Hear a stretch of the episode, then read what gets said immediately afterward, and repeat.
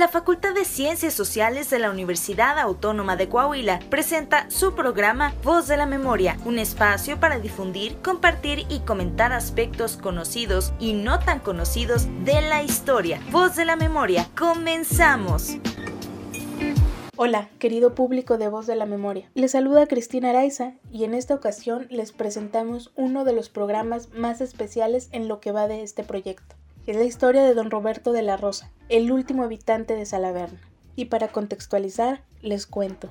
Salaverna es una localidad perteneciente al municipio de Mazapil, en Zacatecas, en la cual desde 1998 la minera de Grupo Frisco, perteneciente a Carlos Slim, se ha convertido en una vorágine para los habitantes de la comunidad.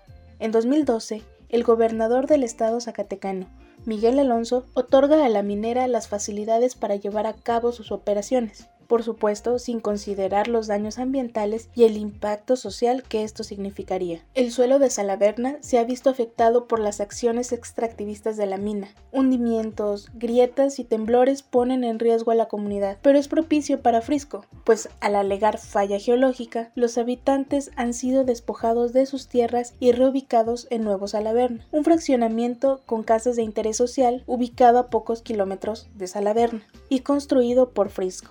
Es necesario mencionar que esta reubicación implica una serie de irregularidades que afectan únicamente a las familias. En palabras claras, es el despojo de tierras de parte del Grupo Frisco hacia las familias de Salaverna. Sin embargo, Salaverna sigue figurando en el mapa gracias a la presencia y sobre todo resistencia de don Roberto de la Rosa, el último habitante de la comunidad, y este es su testimonio. Don Roberto, usted mencionaba que no nació en Salaverna, nació en Providencia, ¿verdad?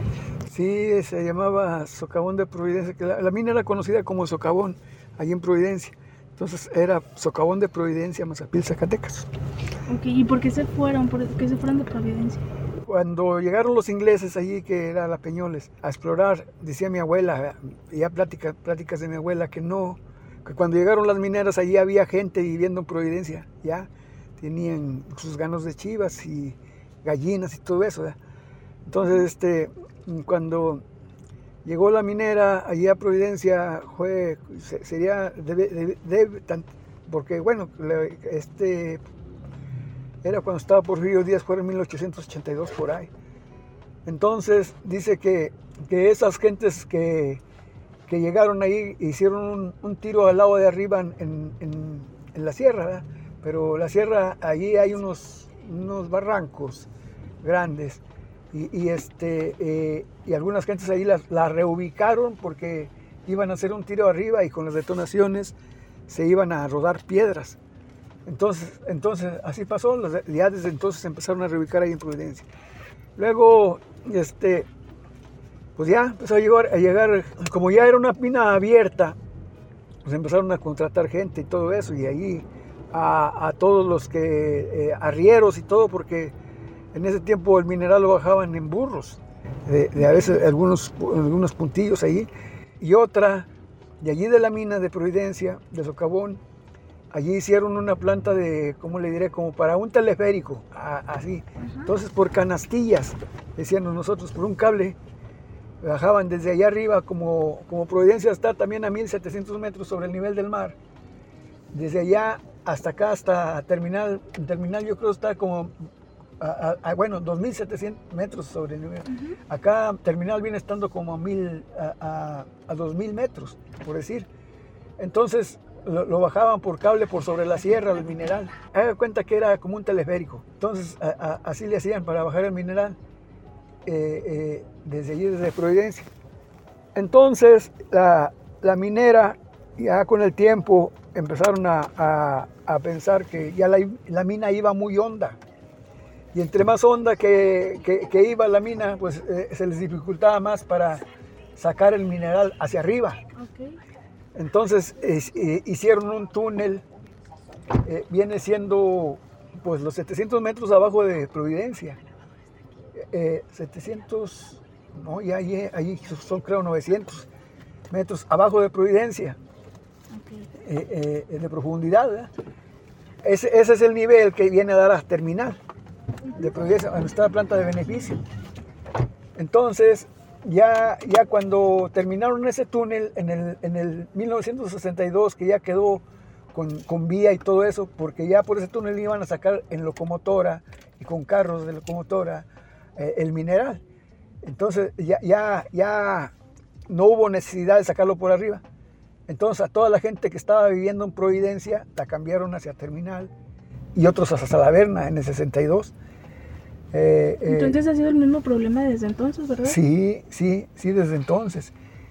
Eh, entonces, este, pues ya prácticamente, entonces decía, decía, mi abuela, yo notaba que mi abuela lo decía como con mucho sentimiento, ¿verdad? Que cuando antes de que llegaran las mineras había gente allí y esa, en esta ocasión del 62 no quedó nada de, gente, ni la que estaba allí ya. Y no quedó nada de gente ni allí, ni en Nopaldita, ni en, Parrillas, ni en eh, Margaritas, ni en la Tecolota, porque también el túnel ese afectó todos los manantiales que, abastecían de agua a esas comunidades.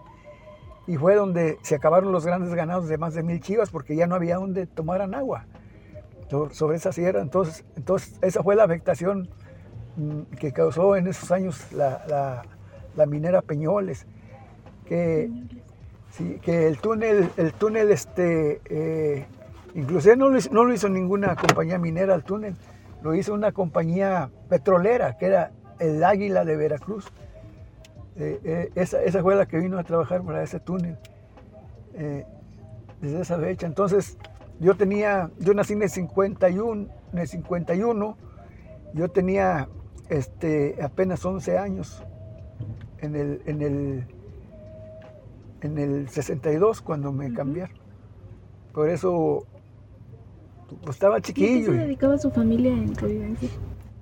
Pues eh, unos vendiendo leña todo. En, ese tiempo no había gas, había, había estufillas, pero eran de petróleo, eh, de petróleo crudo. Entonces, este, y, la mayoría de la gente allí tenía chimeneas para, para con y todo como, como, como le como, sí, chimenea. Eh, eh, entonces consumían leña. Entonces nuestra familia, pues casi todos eran leñadores. Yo también desde chiquillo también era leñador y también tenía sus chivas. Eso era la, y vendían leche, leche y, y, así. Lo que se daba, aguamiel, también, también teníamos, quebraron los magueyes y vendían los aguamiel. Entonces, pues sí, de alguna manera los que no trabajan en la mina de alguna, de alguna manera este, también se benefician cuando hay mucha gente, pero es, pero es, es este, nomás un, un, la minería es transitoria, no es, no es estable, no, no va a durar muchos años. Dura mientras que le deja ganancia, el día que ya no les deje ganancia se van a ir.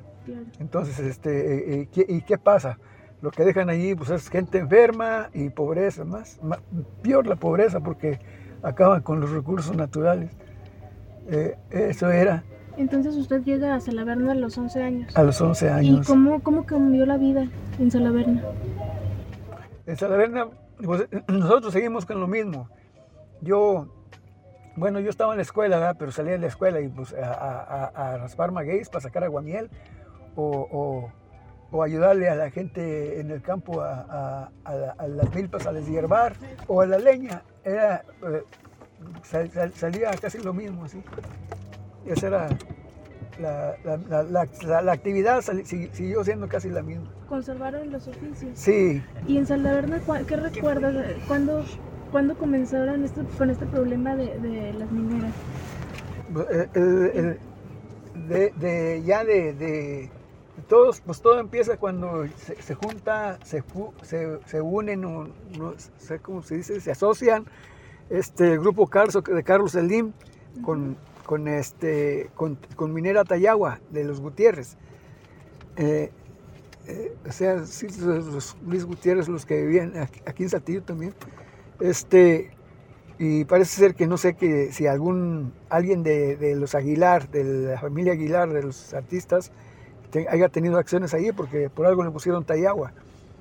Ya cuando se asocian, el grupo Carso de Carlos Elim va adquiriendo entre más más este, eh, las, ¿cómo se llaman? Los activos de la, de la mina, ¿verdad? Como las acciones. Entonces, al grado de que, de que ya supera, y le compra a, los demás, le va, le va comprando y, y, pues se adueña de la, de la concesión casi eh, total de ella. Y ya, entran, ya cuando entra ella a trabajar allí en el 98, empieza con maquinaria mucho más este, avanzada, de más, más tecnología, ¿verdad? Porque anteriormente las barras que se usaban más, más largas, creo que eran 3.20, 3 metros 20, y, y, de una pulgada, un cuarto de, de, diámetro.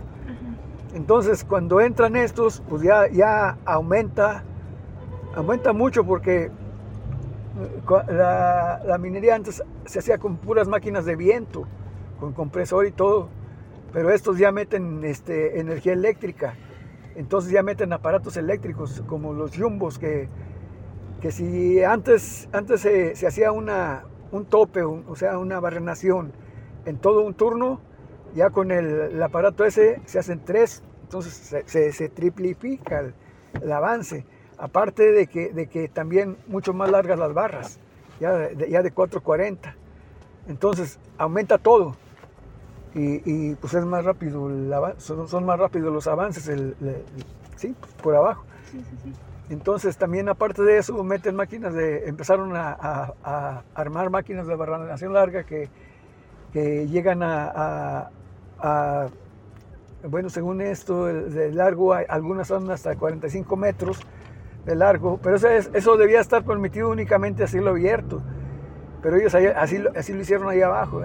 Este, eh, lo hicieron, o sea, este, eh, meten máquinas de barrenación, larga. A lo, mejor no, a lo mejor no le dan los 45 metros, pero si le dan 10 o 15, también la, el diámetro aumentó a 3 pulgadas y media de una, un cuarto que era la, otra, allá aumenta a, tres pulgadas y media.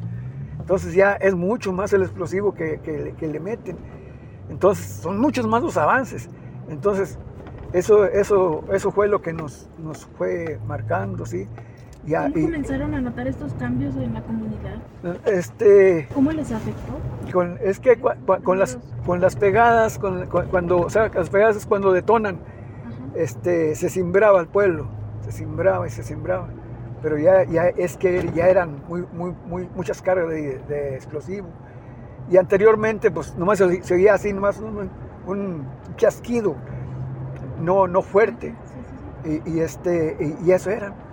Pero anteriormente, cuando era con máquinas de, de viento, ya, pero ya con, con, esto que los yumbos y, y más largo y más, más este, diámetro, pues aumentó la, la, densidad, la potencia.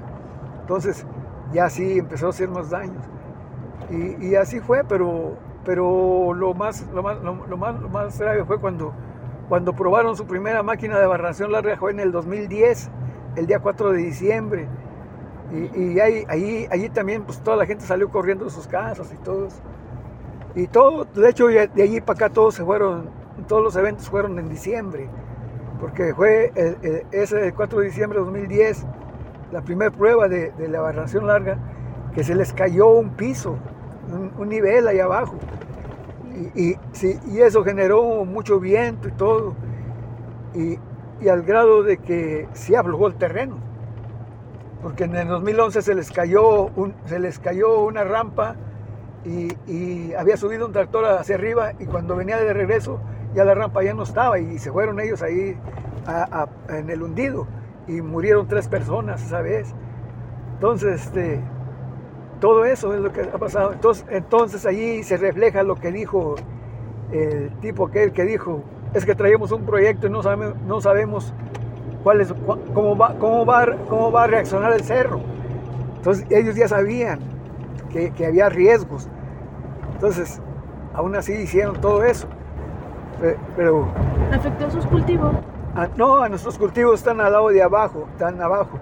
Pero sí nos afectaría en caso que se abriera, se abriera mano a, cielo abierto. Entonces sí, sí, sería un daño general, porque todos los escurrimientos irían a dar a nuestras parcelas. Y de hecho, de hecho en 1917 hubo una, una protesta porque los, los desechos de la mina estaban llegando a, las parcelas por los arroyos. Eh, desde 1917 ya había contaminación en las, en las parcelas.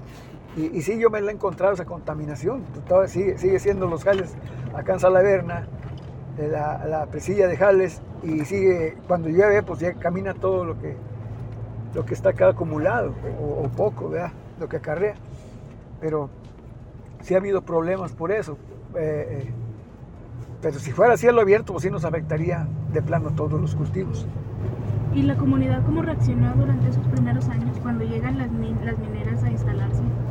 ¿Hubo algún movimiento, alguna protesta o algo así? No, no, no, es que desgraciadamente lo que pasa que la gente, eh, eh, vuelvo a repetir, ya, siempre ha dependido ahí en esa parte, lo veía como normal, lo ve como normal. Ah, ya llegaron otros, se van unos y llegan otros, ah, va a haber más trabajo. Entonces lo ven como normal, pero, pero no es normal, porque, eh, porque digo, eh, eh, ahora la, minera se ha vuelto mucho más agresiva con todo, con la naturaleza y con todos. Entonces ya no es la misma, la misma de antes. Y, eso, es lo que, eso es lo que ha hecho reaccionar a algunos ahorita ya, pero no todos.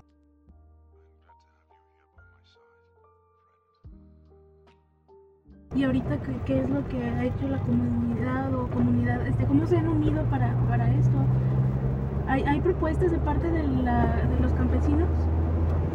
Eh, o, o, sea, ¿han tenido la oportunidad de hablar con la gente de estas grandes mineras? Mm, eh, eh, de hecho, ellas no se, no, nunca se van a prestar a, a, a, escuchar a uno, porque ellas ya tienen tratos con los gobiernos. Si, ellos, eh, si, uno, si, uno, si uno les dice algo, es, yo, ten, yo tengo mis permisos en regla. Entonces, eso es lo que eh, eh, alegan ellos.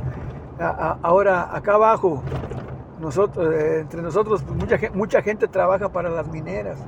Es difícil, es difícil este, que, que, que renuncien a su trabajo, que renuncien a lo que está pasando.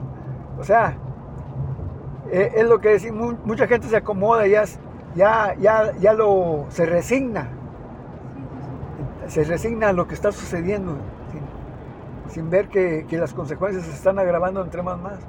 Yo, yo sí les he dicho, eh, eh, porque, por ejemplo, en el ejido, el ejido, pues, ahorita está recibiendo dinero del que le dan en, Peñasquito, y yo, yo, yo, como el viernes tuvimos una discusión con ellos, y les digo, es que ya prácticamente todo el ejido lo tienen ustedes entregado a la, empresa.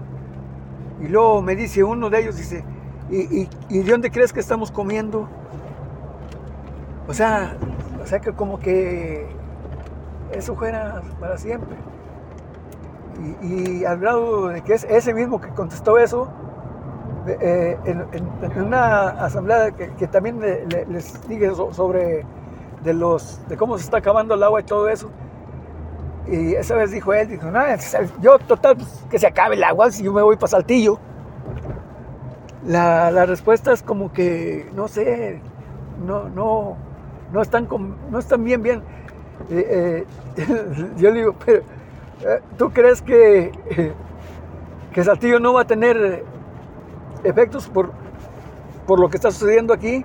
va a tenerlos hasta más tarde que más temprano. No, no, pero pronto se acabo yo ya. Es una persona ya grande. ¿En qué año ocurre el desalojo de la verdad? Empieza en el 2012. Bueno, pues los, la, los últimos que, fue, que se llevaron, pues ya fue en el 2019. Y ya pues, los, los, que quedamos, creo que es, eran los siete. ¿Ahorita siguen los siete? Sí, pero ya no podemos estar ahí en Salaverna por otras cosas. Sí, sí, sí. Está muy pesado, muy complicado es que dice, dice ahí que se hizo un estudio geológico y, y, la población estaba en un lugar donde no, no era apto para, para, para viviendas, para, para, ser habitado.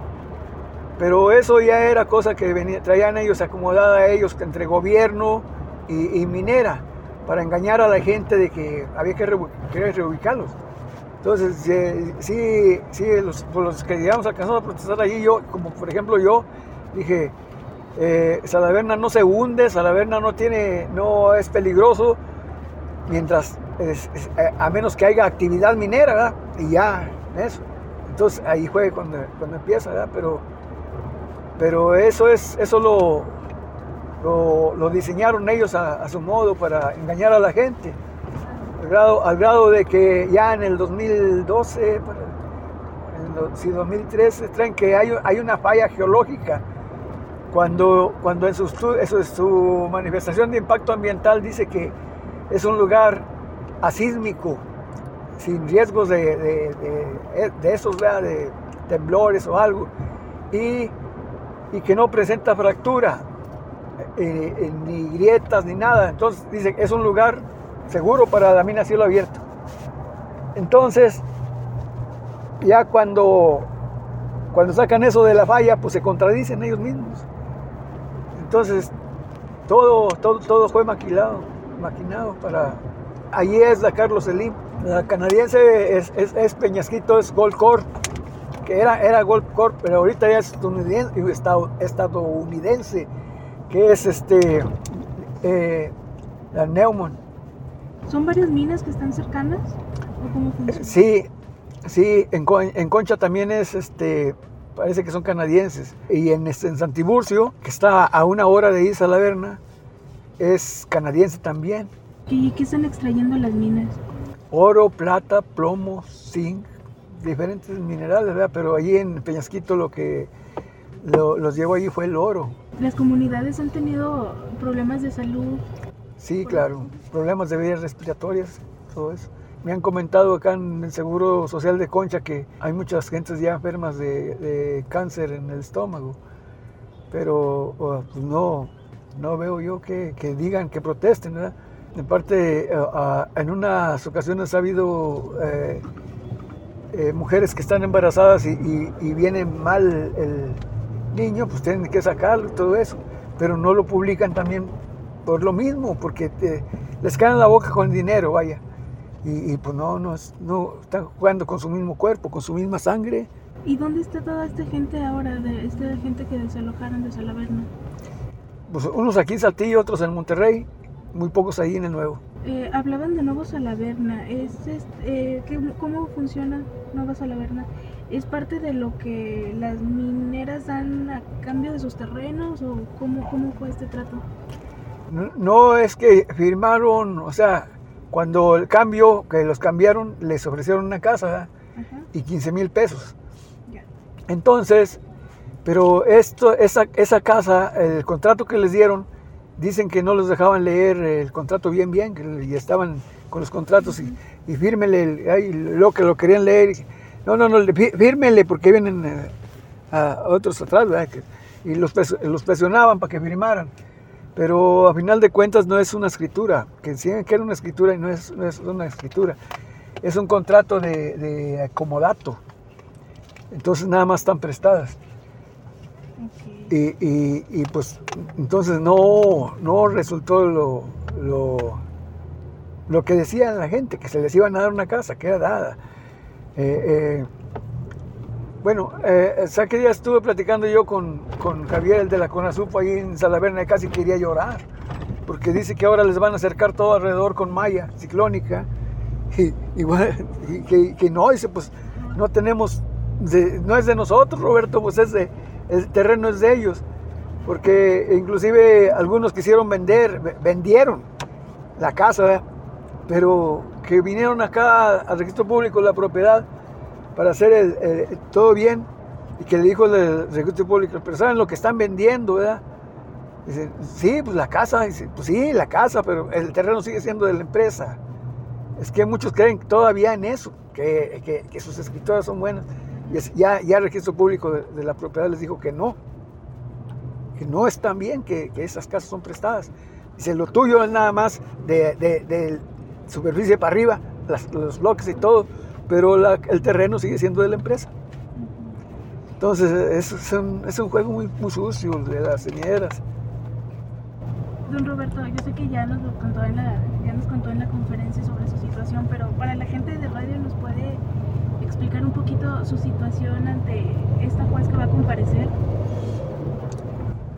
Sí, es que, bueno, yo tengo dos, dos denuncias.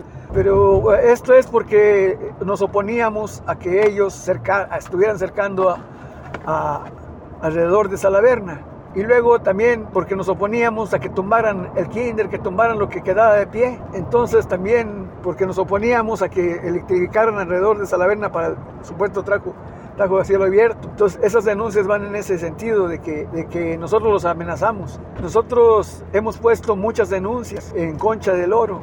Y las denuncias de nosotros nunca tuvieron respuesta ni llegaron hasta el juzgado, hasta el, juzgado de distrito, nunca.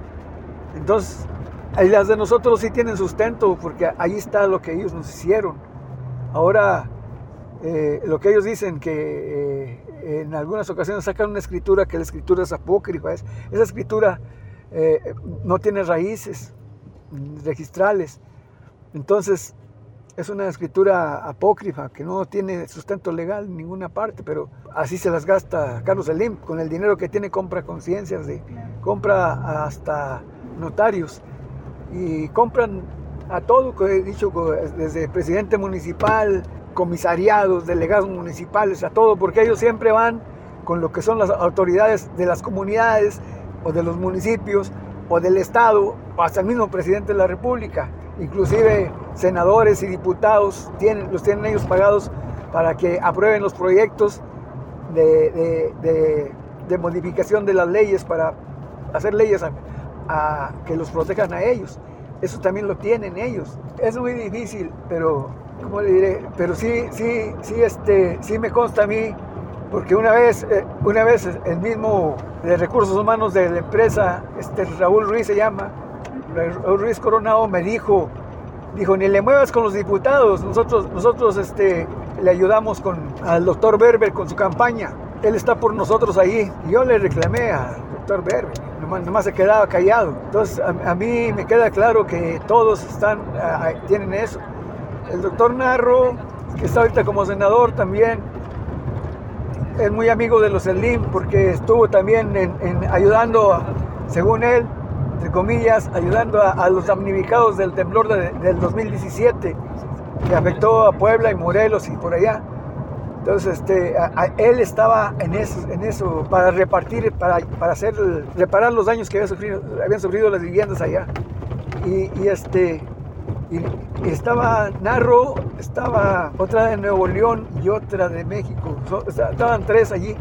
Y, ellos mismos les dijeron de la situación, estaba, porque estaba ahí también René Cruz Lozada. Ese René es el, es el director de minas del grupo Carso y le dijeron que me buscara a mí, que conmigo arreglaban. Y, vino ese René a buscarme aquí hasta Salaverna.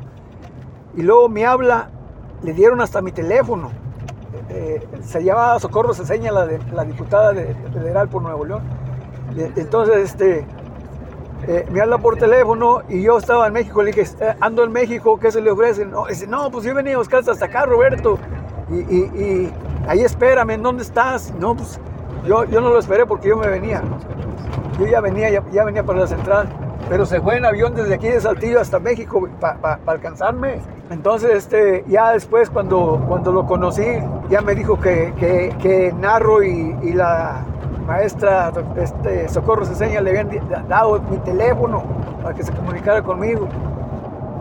Y que, no, pues ahí estoy platicando y que, que yo era muy buena persona y todo eso, pero no, pues, quería pasar para la casa y no, le, no lo dejé que diera un paso para adentro. Me dijo que él había ayudado a, a, toda esa gente de, que había sufrido daños en sus viviendas allá en Morelos y todo eso, en el, temblor, que por eso se habían encontrado ahí, allá en México con, en la fundación de Slim, con Arro y con la, con la maestra, ay, eh, con la maestra Socorro Ceseña y, y que allí le habían dado mi teléfono y, y, cómo era yo y que quién sabe qué, y que yo era me quiso lavar el cerebro, pero yo pues ya, ya no, ya no, ya no capto esas cosas. Entonces, este, estuvo hablando muchas cosas de él, que era muy buena gente y todo eso, que él había ayudado allá a sus casas, a reparar sus casas allá. Le dije, sí, pero no con tu dinero. Dice, no, Roberto, pero sí les ayudamos con dinero que mandaron de, todas las de otras naciones. Desgraciadamente, no sé cómo hijos de la fregada se, se, se va de Carlos Slim para que todo ese dinero llegue allí con ellos. Entonces, este, así, total lo dejé que hablara, como quiera, estuvo hablando ahí mucho.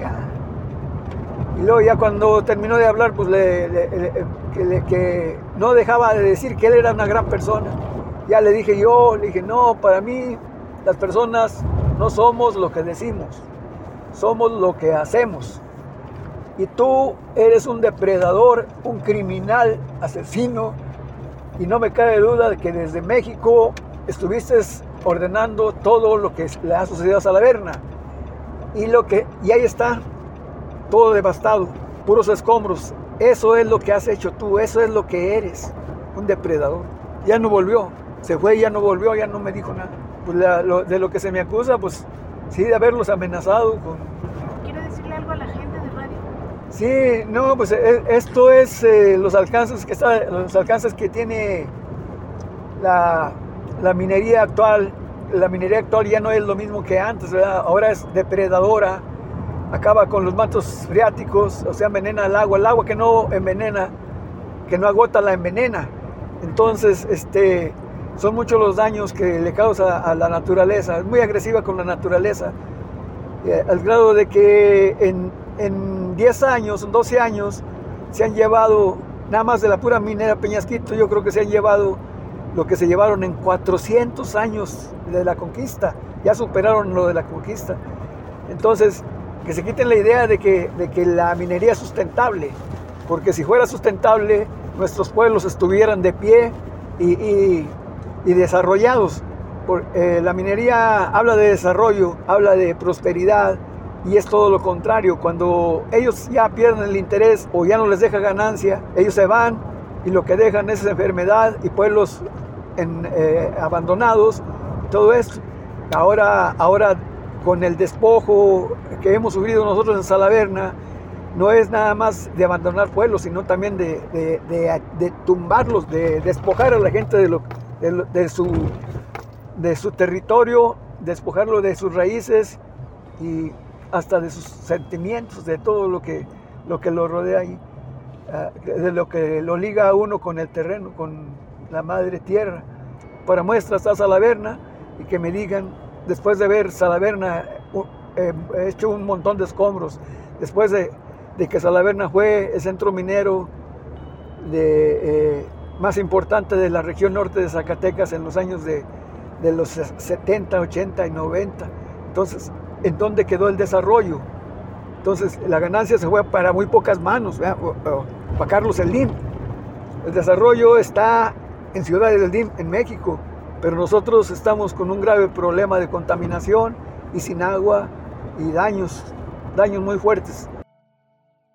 El 10 de diciembre de 2021, don Roberto de la Rosa y su hijo comparecieron en el Juzgado de Control y Tribunal de Enjuiciamiento de Concepción del Oro. Se les acusa de amenazar en dos ocasiones a empleados de la minera. La resolución fue someterlos a proceso de vinculación con dos cautelares para no acercarse a la mina ni a los empleados. No se profundizó en el tema de la propiedad o posesión de terreno, a pesar de que la empresa les bloqueó los caminos. Habrá un plazo de dos meses para una investigación complementaria y tendrán que ir a otras audiencias. La sentencia estimada puede ser entre uno y cinco años de encarcelamiento toda nuestra solidaridad para don Roberto de la Rosa. Y por eso, hoy más que nunca, querido público, les pedimos su colaboración para compartir este episodio de Voz de la Memoria en apoyo a don Roberto, quien en sus propias palabras nos enseña que dejar de luchar es comenzar a morir. Muchas gracias y nos escuchamos en otro episodio de Voz de la Memoria. La Facultad de Ciencias Sociales presentó Voz de la Memoria.